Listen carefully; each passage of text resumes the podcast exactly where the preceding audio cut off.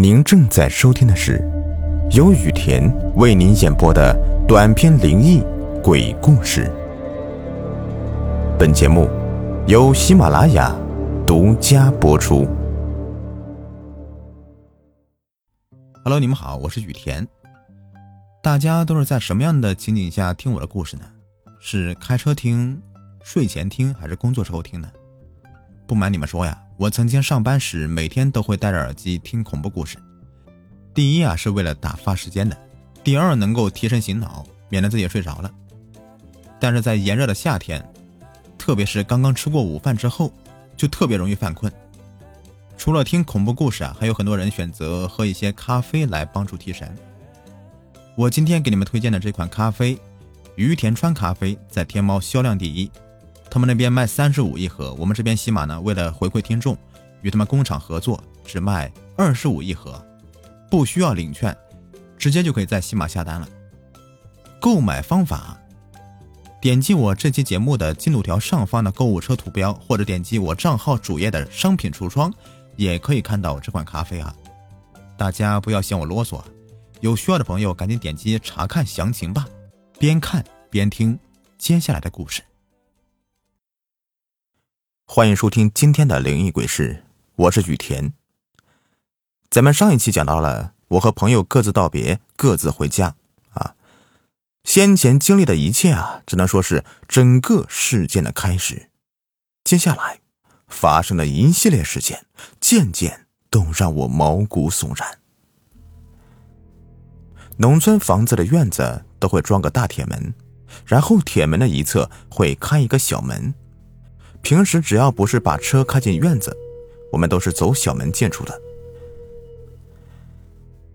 借着月光，晃晃悠悠的走到家门口，随着一点金属摩擦的声音，开了门，进去转身锁门。刚准备去掏手机，我突然看到口袋里面居然有光。我靠！之前在那个水塘边上打开手电筒给司机照明。我居然忘了关了，就这么亮了一路啊！掏出来的时候一看，电量过低，即将关机。哎呀，巧了，没几秒就彻底黑屏了，跟个砖头似的。无奈啊，只能摸黑了。我站在院子里，看向整栋楼房，黑漆漆的。爸妈早已经入睡了。也难怪呀，都夜里一点左右了，他们可不像我们这么夜猫子。这样想着，我就摸着黑推开楼下大门进了屋，月光瞬间就射了进来。借着月光，我看到客厅正中间还摆放着一个桌子，上面还有没有收拾掉的饭菜，心想：哎呀，爸妈好懒呐。走到墙壁找灯的开关，不知道为什么，一直有夜光的开关，今天晚上却没有发光。我就凭着感觉摸索着，哎，哪儿去了呢？嗯，不是这里。凭感觉摸索了一会儿，哎，摸到了，用力按了一下，操，没反应啊，灯坏了吗？再按一下，这感觉怎么有点软绵绵、湿漉漉的，而且感觉这面积比开关大多了。再往下摸，还有一种几个棍形的物体与之相连。这个时候，我突然想到一个东西——人手！我操！我家墙壁上有个人手！我吓得失声尖叫，全身毛发竖起，背后冷汗一下就出来了。脑子里面乱哄哄的。这个时候，爸妈的房间灯亮了，急忙开门出来，顺手就把客厅的灯也打开了。你犯什么疯呢？瞎叫什么？我哆嗦着，结结巴巴的说：“我，我，我家墙上面有人手。”我爸说：“你小子酒喝多了吧？鬼故事听多了还是迷糊了？什么人手不人手的，在哪儿？”在客厅开关附近的墙上，我哆嗦着说完，爸妈也是一惊，一起看向开关位置。洁白的墙壁上，一幅山水画的右下角，一个正方形的开关好好的贴在上面。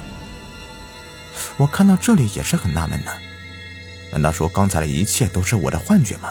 真的是我酒喝多了？爸妈安慰我说：“你就是酒喝多了，出现幻觉了，没什么的。热水器里面还有水，赶紧洗个澡，回屋睡觉吧。下回啊，别喝那么多了。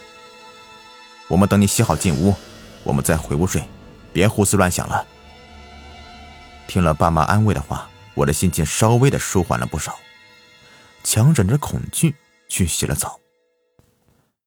整个洗澡过程不过两分钟，异常的快。跟父母说了几句话之后，就匆忙回屋休息了。先把手机充上电，打开聊天软件，先把今晚的事情说给他们听听。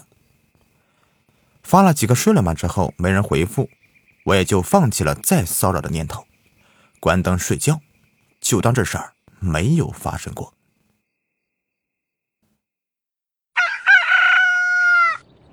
随着公鸡打鸣，天渐渐的亮了起来。在许家村的小李顶着黑眼圈从床上慌忙的爬起来，因为昨天晚上他基本一夜没睡，被夜里开车时看到的画面给吓的。此时他慌忙起床，是想看看行车记录仪里昨天晚上画面的真实性，到底是不是自己的眼花了。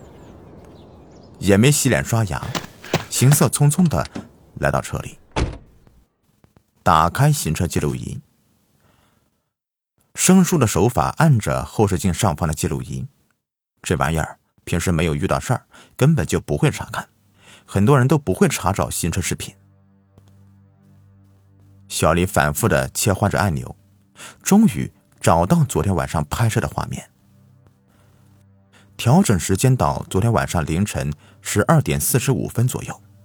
慢慢的观看着，视频里，车辆正在正常的行驶着。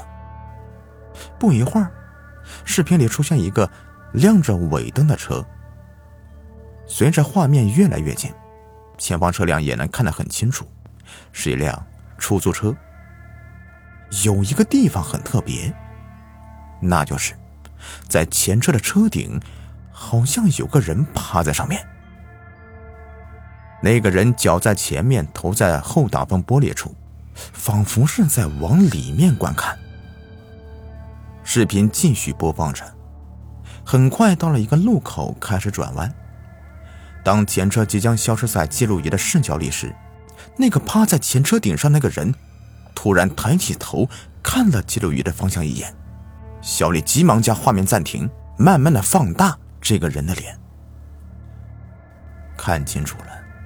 惨白、浮肿，像是个胖子的脸，但是又有点熟悉，一时想不起来是谁。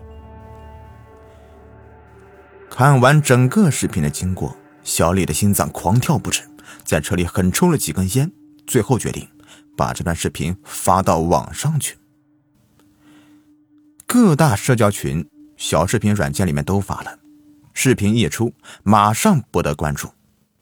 有的人说这是电脑合成的，有的坚信这是个炒作，想火故意演的。而小李自己知道，这是真的，是他亲眼所见。还不到一个小时，就有数万人查看，几千条评论。事件还在继续热议着，而接下来发生在我家的事，更让人觉得不可思议，不禁怀疑自己到底。经历了什么？好了，本集已播完，下集更加精彩。如果您喜欢的话，别忘了订阅、收藏和关注我。感谢您的收听。